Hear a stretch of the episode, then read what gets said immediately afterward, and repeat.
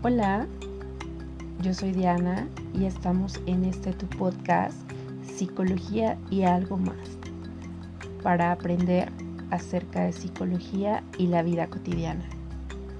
Comenzamos.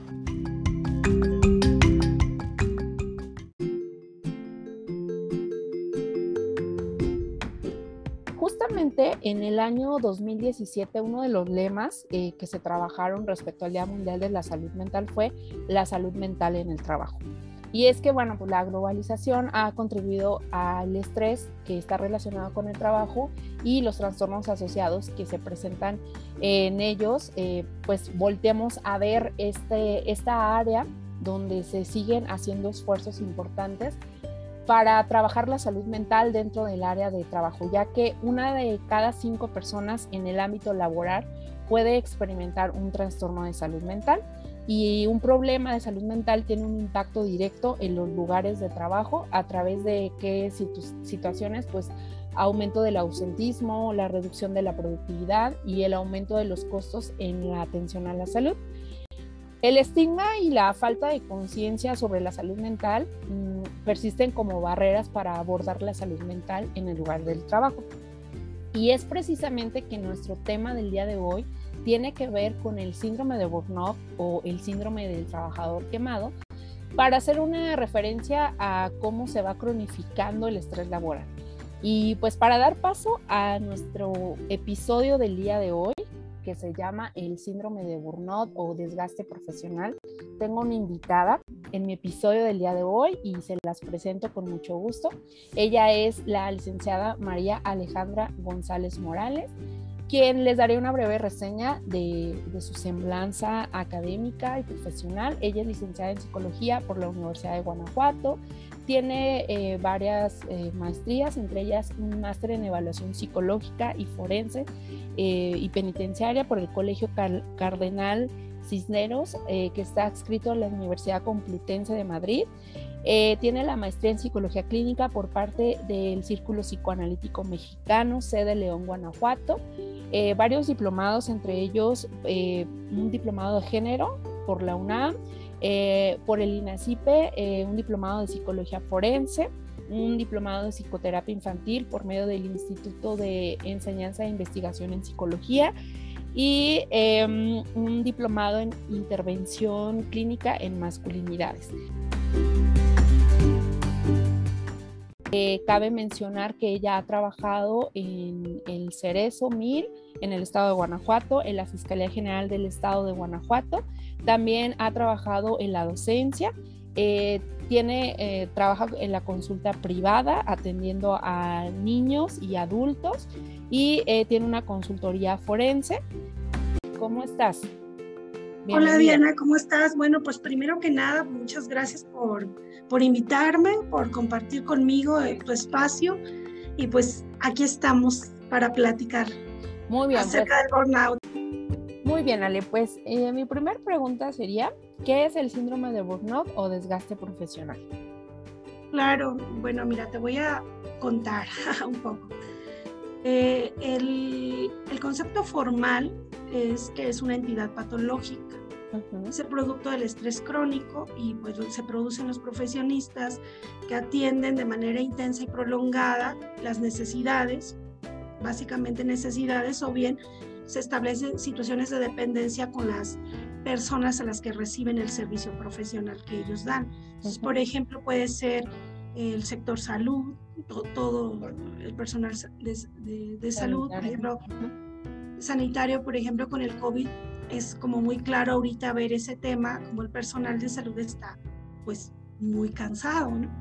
Eh, la todo el personal de seguridad, los que trabajan en el sistema de justicia, el sector educativo también, la banca, los empresarios o las empresarias, es, decir, todas aquellas personas cuyo ejercicio profesional tiene que ver con la atención de asuntos límite, o como nosotros lo conocemos de alto impacto. ¿Por qué alto impacto? Porque se trabaja con emociones límite, como por ejemplo en la protección de la vida y la muerte, eh, para evitarla obviamente, la seguridad, la educación, todos estos temas que, que son esenciales para para el desarrollo de una sociedad y que la carga o la responsabilidad sobre ellos pues es muy alta. Entonces, esto genera una exigencia emocional que empieza poco a poco, si no es tratada y cuidada, a desgastarse. Sin embargo, eh, es, es, preciso señalar que no todas las personas que trabajan en el sector, en los sectores que te, que te comento, pues desarrollan el burnout, obviamente. Oh. Eh, ¿Quiénes sí? Bueno, yo creo que aquí la, la, clave está en cuanto las demandas eh, laborales eh, o las exigencias superan la capacidad normal de una persona para responder a su trabajo de manera efectiva. Y entonces, pues eso le va generando un problema. Por ejemplo, mira, algunas personas han externado, que lo presentan, ¿sabes qué, Ale? Yo me siento como cuando el hámster está en ruedita y que corre, corre, corre, corre, corre, corre, y le corre más rápido, corre más rápido, y de plano no llega a ningún lado. ¿Por qué? Pues porque el trabajo llega y llega y llega y entre más te esfuerzas, más llega y más llega y más llega hasta que te agotas. Y bueno, eso genera el burnout. Es finalmente una respuesta biopsicofisiológica que tiene una persona ante estas altas exigencias que lo sobrepasan, que lo avasallan, que no le dejan espacio para recuperarse y se instaura pues el síndrome del burnout se equilibra y bueno, le, genera pues un montón de, de cambios eh, en su vida cotidiana, en la conducta, en, en su estabilidad física, en, en, la salud, en las relaciones personales, pero también en la calidad de su trabajo. Se impacta. Eh, uno de los, de los de los síntomas más claros que vamos viendo en el burnout precisamente cuenta con tres síntomas cardinales. El primero es este desgaste emocional, este sentirte vacío y drenado de emociones, o sea, ya se me acabaron. El otro es la despersonalización, cuando dejan de eh, mostrar interés hacia su trabajo.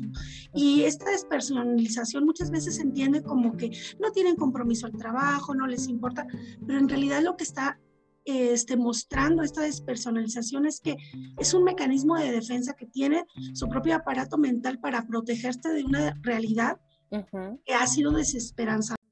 Una de las situaciones que sucede es que la persona se desesperanza porque en primera instancia lucha por querer resolver esta situación de exceso.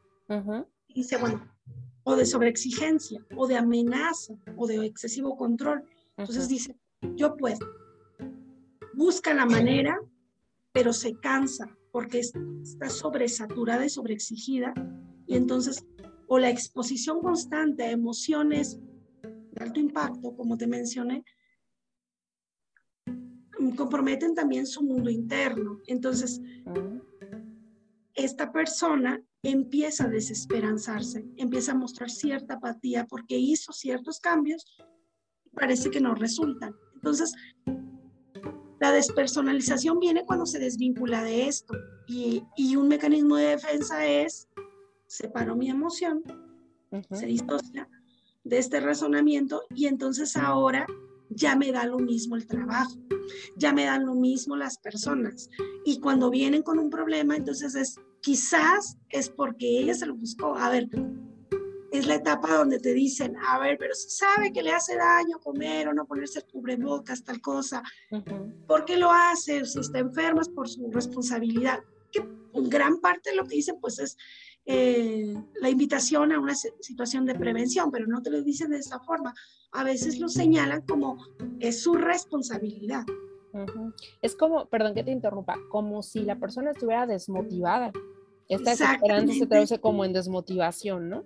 Como, como una, una, desmotivación, pero la despersonalización ya es otro momento en el que esa misma desmotivación ya lo lleva a desvincularse de los demás, a perder la empatía por ellos, porque se siente vacío. Entonces, pues, se aísla, de las necesidades del otro. Entonces, la despersonalización lo que esconde de fondo, pues es la falta de empatía, pero ya no es porque no quiera tenerla, es porque ya no puede sostenerla. Claro, por todo este agotamiento físico, ¿no? Y también mental. Ajá. Las emociones ya se me acabaron, o sea, ya, se, ya me agoté. Bueno, y el tercero es precisamente la parte de que se reduce el sentimiento de realización personal. El trabajo tiene ese, ese objetivo. Es la apuesta de nuestras idealizaciones, del ideal del yo sobre la productividad.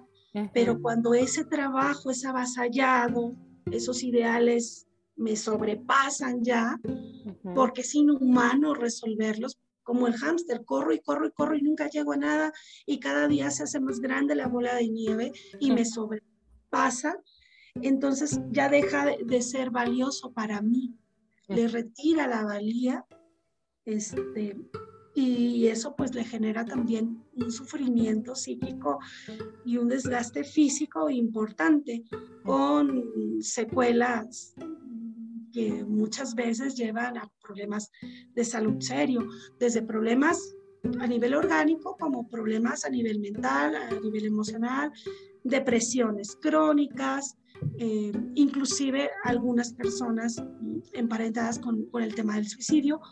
Y en cuestiones de, de la salud física, eh, problemas cardiovasculares, problemas eh, de, de los músculos, problemas respiratorios, problemas del aparato digestivo, problemas de la presión alta, son como los más frecuentes. Inclusive hay estudios que lo han vinculado también con la aparición del cáncer. Entonces, el sistema inmunológico muy disminuido, síndrome metabólico, porque hay un descuido, porque no hay espacio en la persona para poder ocuparse de sí o de los demás o de otra esfera de su vida que no sea el trabajo y un trabajo que es inacabado. Entonces, no se acaba, no se acaba, no se acaba, no se acaba y eso va generando pues mucha desesperanza.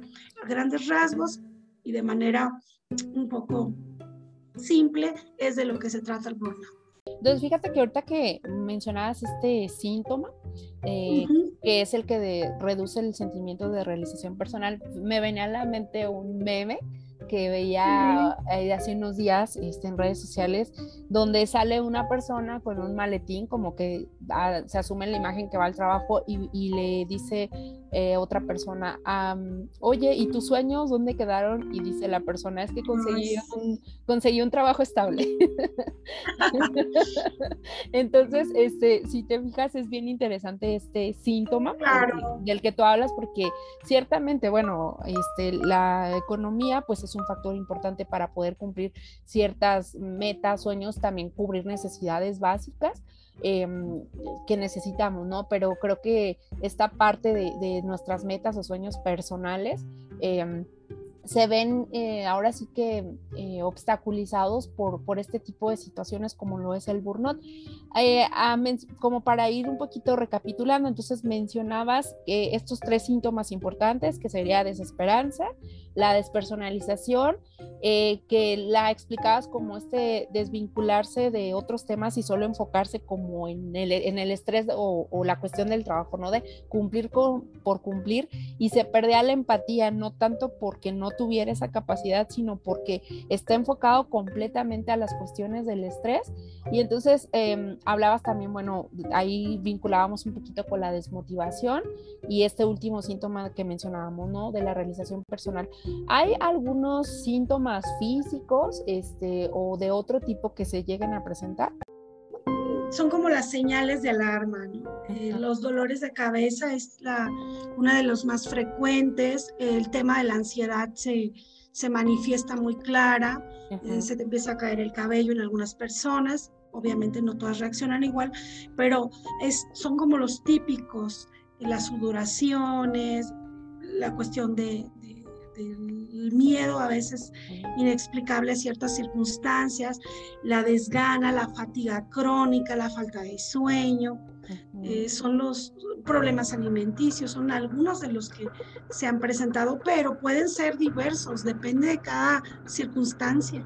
Claro, y pensaba yo, por ejemplo, también en, lo que era la irritabilidad.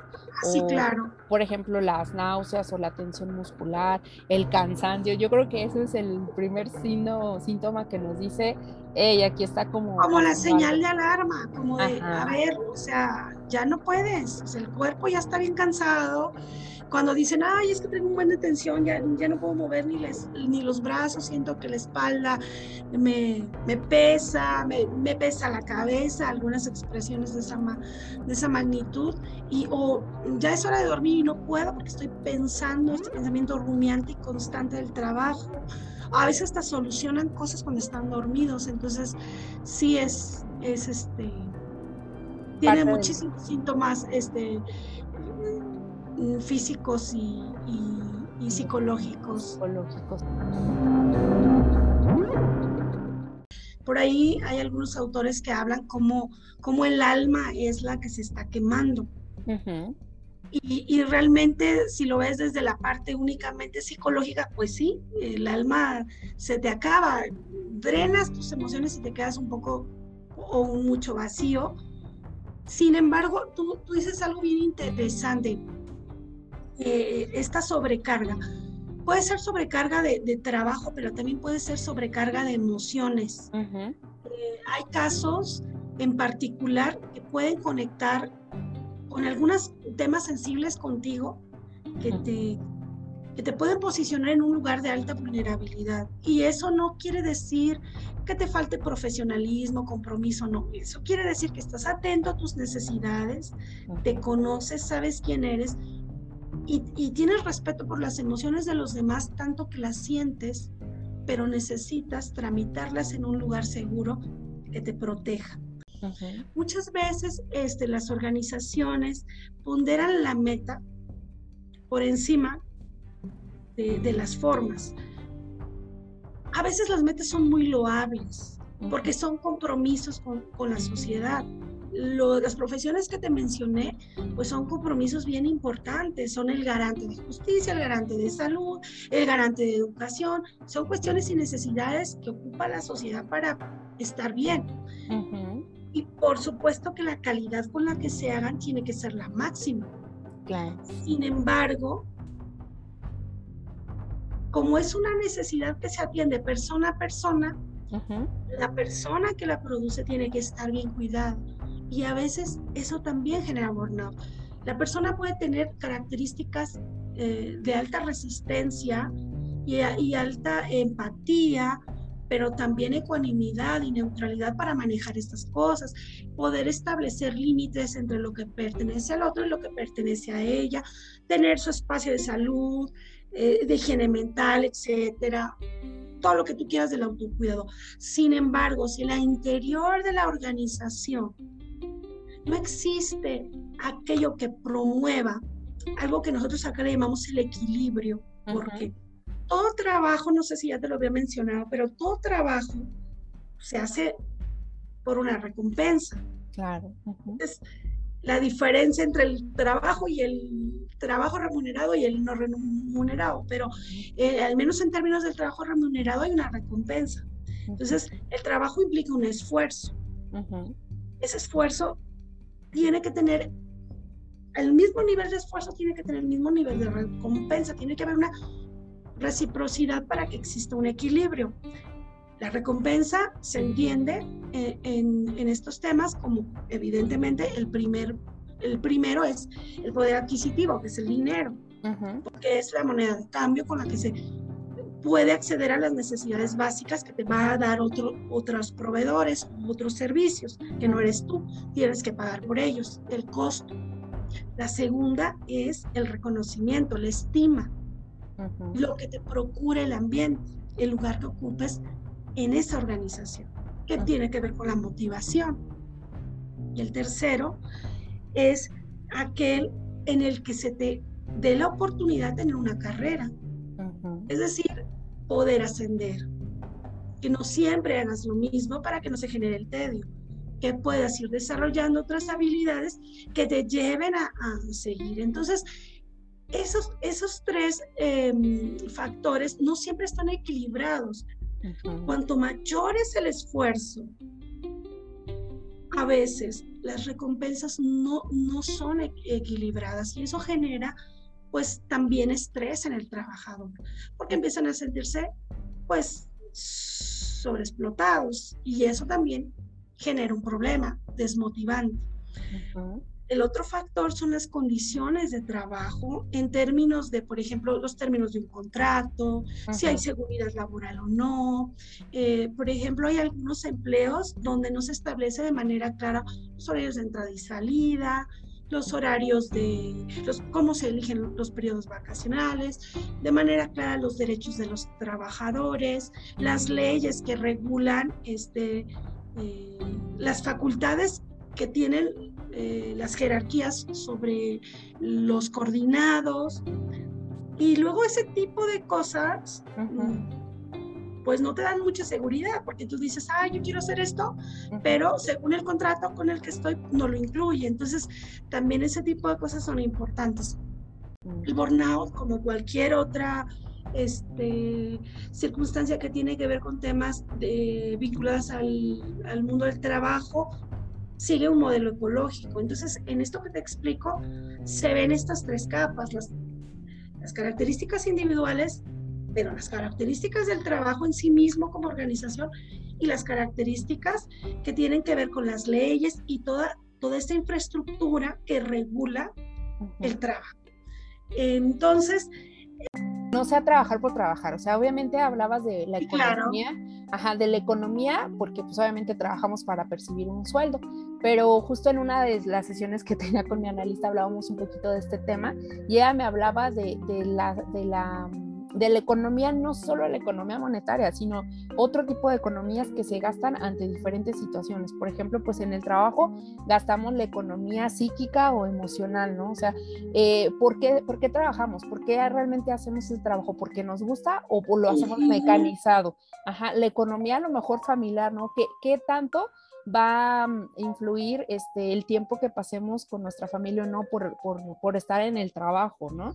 Eh, otro tipo de economía sería pues la economía física, ¿no? O sea, ¿qué tanta economía, o sea, tanto de nosotros físicamente estamos dando para cumplir ese, ese trabajo, ¿no? O sea, eh, decía por ahí un lema que cuando trabajabas porque ese trabajo te generaba pasión, realmente no se convertía en trabajo, se trabaja por amor al arte o, por la pura satisfacción de hacerlo, ya es suficiente para ti. O sea, el, hecho de que te dejen hacer tu trabajo ya en sí mismo lleva la recompensa. Eso es algo que tiene que ver como con todo este, todo este entorno romántico de, las historias del, del, esfuerzo, de la meritocracia, de, pero te quedó la satisfacción es importante. Esto no quiere decir que todo el trabajo tenga que ser este, atravesado por, eh, todo tiene un precio, como utilitario, pues no, sino que tiene que recibir lo justo. Em, por ejemplo, ¿qué enmascara todas estas historias de meritocracia? Ahorita que hablas de, los, de los memes y de todo eh, la comunicación gráfica que dice muchas cosas en, en, caricatura y que están geniales, yo vi uno, de, hay una pista de carreras que evidenciaba como las diferencias de oportunidades de trabajo que hay entre hombres y mujeres. Ponía una pista de carrera, el lugar de salida y la meta. Y veían que el hombre tenía todo el carril vacío sin obstáculos y la mujer sí. Y cada obstáculo traía las labores domésticas, el cuidado de su trabajo y un montón de barreras y que a las mujeres les costaba más trabajo. Pero entonces yo reflexionaba y yo decía, sí, claro, les cuesta más trabajo y, y, y seguramente llegan, tan es así que lo hacen. Y los hombres también, ok. Pero aquí el punto de ese eh, meme, como, como mencionamos acá, que me hizo reflexionar es cómo llega la mujer. ¿Cuál es el costo? ¿Le es suficiente con saborear la meta? Tener cuádruple jornada a veces, triple jornada, doble jornada, trabajo y casa para ella. ¿Cuáles son los costos para su cuerpo? Eh, ¿cómo, está ella? y, la verdad es que te dicen, entre más es el esfuerzo, más te sabe la meta. Sí, pues. ¿Y cuánto dura eso? Porque cómo queda tu cuerpo, cómo queda tu mente, cómo quedas tú, cómo queda tu familia, tu sistema familiar, tus amigos, tus otros sueños. De verdad, se le apuesta mucho al esfuerzo y está padre. El esfuerzo, las cosas que valen la pena requieren un esfuerzo, pero valen la pena porque la recompensa no tendría que ser solo el reconocimiento, también tendría que ser el poder adquisitivo para que puedas tenerlo justo para ti la estima, que, lo que haces eh, sea consonante con quien eres y los valores sociales en pro del bienestar. Sin embargo, y de, las personas, mm, no es que estemos en contra del esfuerzo, es que la recompensa o el resultado tiene que ser acorde al esfuerzo, pero sin que eso comprometa el equilibrio humano. Y con humano no solo me refiero al cuerpo, me refiero al estado emocional, a la mente, a las relaciones humanas, a, tu vida en otros escenarios, a tu vida en otros roles, a tu capacidad creativa expresada no solo en la productividad económica, sino también en otras habilidades. Entonces, me parece que el burnout es el síntoma, el problema real que nos está señalando que la forma como estamos trabajando y como se está validando las formas de trabajo están siendo nocivas para nuestra salud si no las modificamos. Exacto, como, como si se estuviera llegando a la idea errónea de que sí, o sea, esfuérzate, pero esfuérzate a costa de todo para que lo tengas.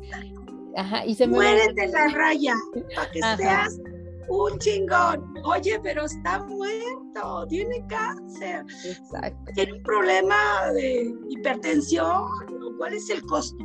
En efecto, eh, la pregunta aquí sería como de reflexión, ¿cuánto o, cuánto damos a cambio de, ese trabajo que nos va a dar una remuneración económica, que en algunas veces puede ser, sí, un reconocimiento a nuestro desempeño, pero también qué otras cosas estamos, eh, qué otras economías, que, les hablaba hace ratito, estamos... Sí, sí, sí.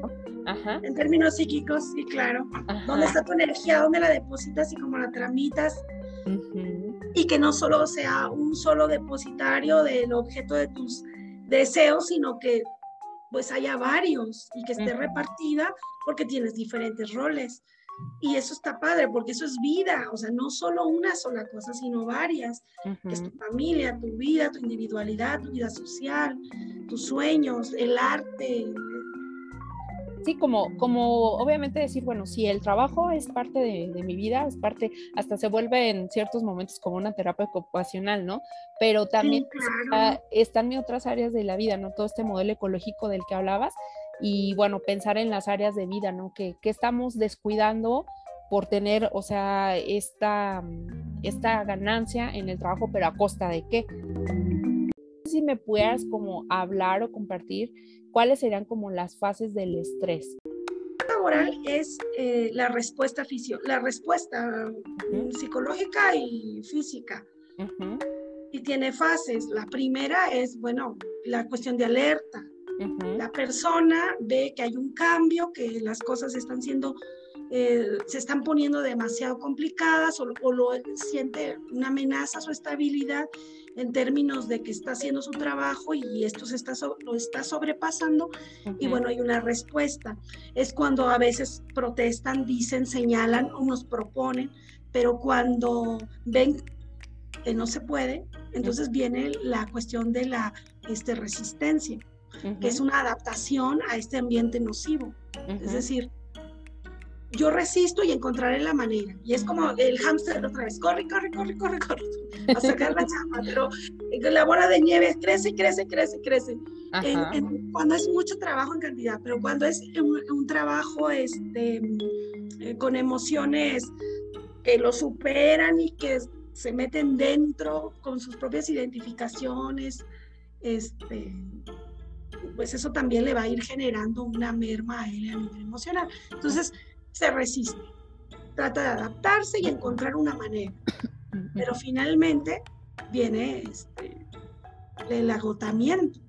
porque bueno, somos seres humanos y, y, tenemos que tener bien claro que tenemos un límite. Si algo nos define es eso, que no somos invencibles, que no somos superhéroes, que no somos la mujer maravilla, ni mucho menos, y que tarde que temprano, por más que llevemos al límite, nuestro cuerpo va a responder y va a generar una consecuencia. Y es cuando se instaura la parte más aguda del estrés crónico y después ya queda una secuela o, o bien se instaura el síntoma, perdón, el síndrome que sería en este caso el burnout. Solamente la palabra estrés, bueno, el estrés es parte de la vida cotidiana, caracteriza muchísimas veces. Las crisis vitales, eh, sirve inclusive para evolucionar, es como un sistema de alarma que nos dice aquí hay una sobreexigencia, que hay peligro, que hay una amenaza, ponte vivo, afronta la situación, enfréntala, resuélvela. Adáptate a esto, genera cambios. El estrés sirve en una dosis eh, que te permita afrontarlo, crecimiento y evolución. Pero ya cuando te sobrepasa y te avasalla, pues lo único que va a ir generando es un desgaste. En, el ámbito laboral está el, desgaste profesional, el burnout. Em, ¿Cómo podrían ellos poder identificar a lo mejor algún signo, síntoma, foquito rojo, de decir que ya está aquí el, el síndrome de Burnout en ellos. Mm, ¿Alguna señal o algo como? Sí, claro. Bueno, si, si, si vamos como a, conducta manifiesta, el aislamiento es como el de lo, de lo más este, común, el aplanamiento efectivo, muchas, o, la irritabilidad. Eh, la ansiedad se manifiesta, están muy necesitados de hacerlo todo rápido, o bien todo lo contrario, una, una baja de la energía y del interés este, muy, muy marcada. Eh, una insatisfacción e indiferencia sobre las cosas que a lo mejor en algún otro momento fueron importantes. Algunos hay olvidos, alteraciones en la memoria. Y no porque no porque haya una falla ahí, sino lo que hay es que la memoria y el pensamiento están ocupados en un solo estímulo, que es el trabajo. Y entonces empiezan a escapar como ciertas cosas. Eh, hay niveles incluso de descuido personal ya muy evidente, eh, problemas sociales, eh, de socialización, problemas familiares, mm, y, gente agotada en, el rostro, en las fases cansadas. Muchas veces eh, ves que, se enferman mucho como de enfermedades respiratorias. Los ojos se ven ya un poco cansados, se ven las ojeras. Y a nivel emocional, eh, pueden llegar a tener desesperanza, sus prácticas pueden estar basadas en, en cuestiones desmotivadas o sea, te hablan de, o ver todo catastrófico de un solo color, por la visión del túnel. Eh, y en el trabajo, yo creo que son las, las más claras. Las otras son síntomas más inespecíficos porque pueden tener, también están emparentados con otros padecimientos, pero las del trabajo son síntomas bien específicos, por ejemplo, cuando empiezan a, a, ser apáticos eh, con, con, el, con el trabajo ya, ya no les procura este, la misma pasión con la que lo hacían antes. Y, no por falta de pericia o falta de capacidad, sino porque están muy cansados, como dice el burnout, ya están quemados, vacíos, drenados.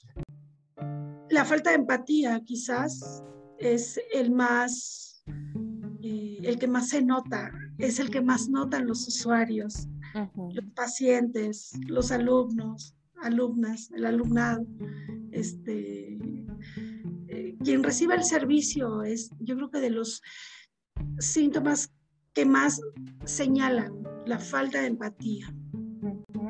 Fíjate que ahorita eh, que mencionas esto también se me venía a la mente un poquito la cuestión de lo corporal. ¿Cómo es que eh, la obesidad, por ejemplo, en los trabajadores que ya están desgastados profesionalmente se hace presente por las largas horas de estar sentados o por no comer como a, sus horas, a su tiempo, mm, pues mareos o la cuestión en el área, por ejemplo, en la sexualidad. Eh, mm, esta parte, por ejemplo, de lo emocional que va relacionado, como ya lo me decías, con la desmotivación, con em, el agotamiento mental, que ya no está como esa misma calidad y calidez como para atender a, la persona, ¿no? Eh, la sensibilidad a lo mejor a la, crítica o a, que, sí, no sé, si por ejemplo eh, antes el jefe le hacía un comentario respecto a una mejora para el trabajo, ahora lo ve como, no sé, puede estar en mi contra o no lo estoy haciendo bien? ¿Cómo afecta también en la autoestima, no? Claro, yo creo que ese, ese, ese síntoma que acabas de decir, ese indicador que señalas es bien importante porque mm, las ideas de alusión son bien, son bien comunes, o sea, eh, este pensamiento pesimista, eh, yo estoy fallando, eh, catastrófico, de injusticia, muchas veces puede tener un trasfondo real pero otras veces este, no necesariamente. Yo lo veo así. Cuando están muy cansados, evidentemente va a haber errores humanos generados por el burnout. Aquí lo más recomendable es atenderse, no como un sinónimo de debilidad, porque luego se entiende así. No puedes. O se le toma en cuenta como si el burnout fuera responsabilidad únicamente del individuo como les mencionaba, el modelo ecológico, ese síndrome tiene que ver al menos con tres sistemas, el individual, evidentemente, pero también el organizacional y también todo aquel sistema que protege la normatividad, la legitimidad social que se da a ciertas prácticas que son nocivas para, para la estabilidad de las personas. Entonces, esto que mencionas pues si está legitimado estas formas de trabajar y tú estás viviendo los efectos nocivos de eso, tú no te vas a poner a pensar, ay, lo que pasa es que tengo burnout y todos los demás sistemas están mal. Pues no, tú vas a pensar, no puedo. Porque el sistema, el macrosistema dice que yo tengo que ser Superman o la Mujer Maravilla. Tengo que poder con todo. Porque si me estoy sintiendo mal es porque no estoy pudiendo con todo. Pero se hace una valoración real de las cargas de trabajo o bien de la cualidad de los casos, si tú estás teniendo un adecuado manejo de eso está entrando contigo, cómo lo tramitas de manera mm, saludable para que no afecte y no comprometa tu equilibrio. Eso es salud mental, no el hecho de decir yo las puedo y las resisto todas. Entonces, cada validación o no validación que te da eh, la escala jerárquica, pues va a ir eh, reforzando o disminuyendo esta idea equivocada de que tu valía profesional está acorde de la capacidad de resistencia que tengas a la sobrecarga. Es distinto a la capacidad creativa de resolver problemas que te presente tu trabajo y la profesionalización y la profundización con que los hagas y los resuelvas. Distinto a émate, a muere en la raya. Nos llevaría como a la siguiente pregunta, ¿no? Si de lo que ya hemos hablado a lo largo de este episodio, ya por ahí mencionaste los síntomas o signos principales, pero ¿qué hacer si ya ahorita que nos escucharon, que dicen, ya escuché a la psicóloga Ale y todos esos eh, síntomas, ese listado de síntomas que dice, me, ya tengo más de tres o mi checklist está lleno de palomitas, ¿qué hacer eh, si yo tengo síndrome de burnout o ubico que, que estoy empezando a tenerlo? ¿Qué sugerirías tú hacer? Bueno, lo, primero que yo sugiero es ah, acercarte a la gente que te quiere para que combatas este aislamiento que te genera esto. ¿Qué redes de apoyo cuento? ¿Quién me escucha y me puede validar el sufrimiento que yo tengo?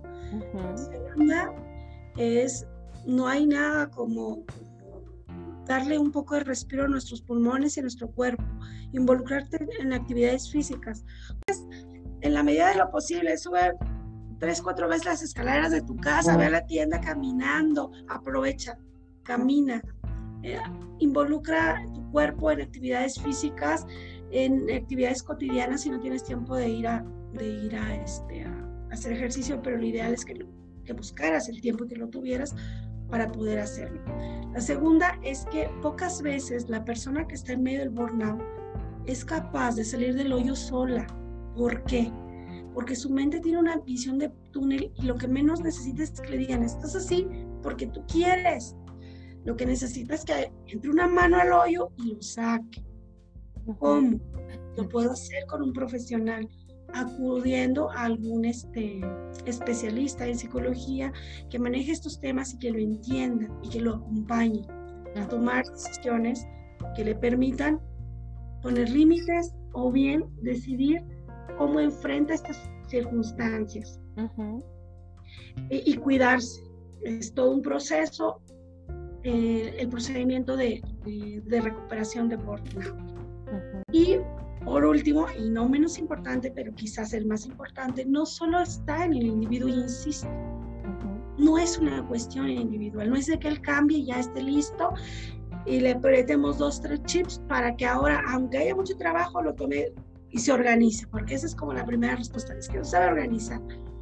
No, sino que más bien es, eh, y la invitación a quien tiene la posibilidad de tomar decisiones en una organización de trabajo, cual sea, de pensar y plantear si la forma en cómo está organizada y dirigida promueve la salud mental de sus trabajadores. Si no cambia el entorno, si no cambian las condiciones de trabajo que protegen los derechos de la salud mental de los mismos, entonces, eh, por más que haga y hagan el trabajador, tarde que temprano volverá a presentar alguna situación de esta naturaleza.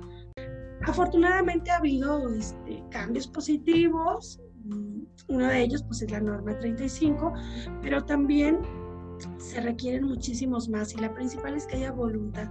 Si tienes personal sano, vas a dar un servicio de calidad y entonces el garante de justicia llegará, el garante de salud llegará, el garante de buena educación llegará claro que, que, nos va, pues, o que va ayudando eh, a las empresas o instituciones a concientizar de que no tiene máquinas, que tiene seres humanos y que esos seres humanos tienen eh, una productividad, pero esa productividad va relacionada con cómo están sus, sus diferentes áreas, la salud personal, la, lo familiar, la, los momentos de esparcimiento que, que son bastante importantes, ¿no? Veía eh, esto de los memes, ¿no? Veía uno que decía esto hoy, me di permiso de no hacer nada porque estaba cansada. Y entonces a veces em, en, las, en, las, personas que pueden llegar a tener como este estrés crónico que, puede llegar a dar síndrome de burnout, el momento de tener 5, 10, 15, 20 minutos, un día de esparcimiento, una hora de esparcimiento puede ser visto como que no están produciendo o que no están em, como siendo, em, haciendo algo. Mm, me parece que lo que señalas de, la diversión, del esparcimiento, es una muy buena dosis de, junto con, por ejemplo, la, relajación, las técnicas de relajación, la meditación guiada, los deportes, como te mencionaba, ayudan a contrarrestar los efectos nocivos del estrés crónico. Sin embargo, una sola cosa no es suficiente. Eh, que el individuo esté bien no es suficiente. Y reitero, esto es algo social, organizacional y personal. Ir como cerrando el episodio el día de hoy, Ale, no sé si dato o alguna otra información que tú nos quisieras proporcionar respecto a este tema. Algo que quiero agregar, híjole, es que es un tema bien complicado, eh, eh, o sea, es complejo en términos de que hay muchísima información al respecto. El objetivo de la plática pues fue dar como, como los datos más relevantes que pudieran sobresalir, dejar claro que el burnout es, algo que existe, que tiene que ver con nosotros, con nuestro propio autocuidado, pero también eh, con la forma como las organizaciones trabajan, la importancia de, de tener este, consciente de, que necesitamos el cuidado. Eh, creo que la reflexión final que, que nos quedaría para cerrar el episodio del día de hoy que precisamente ante, primer, ante cualquier o ante el primer signo o síntoma relacionado con este padecimiento, como es el síndrome de Burnout o cualquier otro, eh, que afecte nuestro estado físico y emocional, le es importante siempre no descartar la idea de buscar la ayuda profesional, romper esos mitos de acudir al médico, al médico psiquiatra, al psicólogo o con algún otro profesionista de la salud que nos pueda ayudar a recuperar ese estado de homeostasis. Y, bueno, pues sobre todo en, en, esta parte, ¿no? De que eh, somos personas pues importantes y que para poder dar lo mejor de nosotros mismos a los demás, primero tenemos que pensar en, nosotros, ¿no? En, cómo autocuidarnos. Cuida tu salud. No si, si consideras que estás en una situación de esta naturaleza, que sepas que tienes solución, que no todo es del color que puede ser que lo estés viendo, que la vida tiene muchos colores, que tus intereses y deseos pueden estar fincados en muchos otros lugares. Y hacerte caso, escuchar tu cuerpo y cuidarlo es quizá eh, la principal de nuestras obligaciones para estar bien. Pues cerramos el día de hoy el podcast. Datos de nuestra invitada de honor el día de hoy son en Doctoralia, la pueden buscar como maestra Alejandra González en Facebook. Em, ¿Cómo te encontramos, Ale? Como Alejandra González. Alejandra González. Em, ¿Tienes eh, alguna página de Facebook donde también te pueda localizar? Pisan vínculos sanos. Vínculos sanos, ¿ok? Podemos proporcionar tu número de teléfono, Ale, por si alguien quiere contactarte directamente. Sí, claro, 477-243-2404. Estoy en León, el sur de la ciudad. Ok, ella se encuentra, bueno, en León, Guanajuato, México. Te, te agradezco muchísimo, queda abierta la invitación nuevamente para cualquier otro tema. Pues muchas gracias por, por invitarme y por hacerme parte de tu proyecto participando en él. Eh, siempre será un gusto recibirte eh, acá en, Psicología y algo más para que aportes información valiosa que pueda ayudar. Y pues gracias. gracias a ti y pues despedimos nuestro episodio del día de hoy.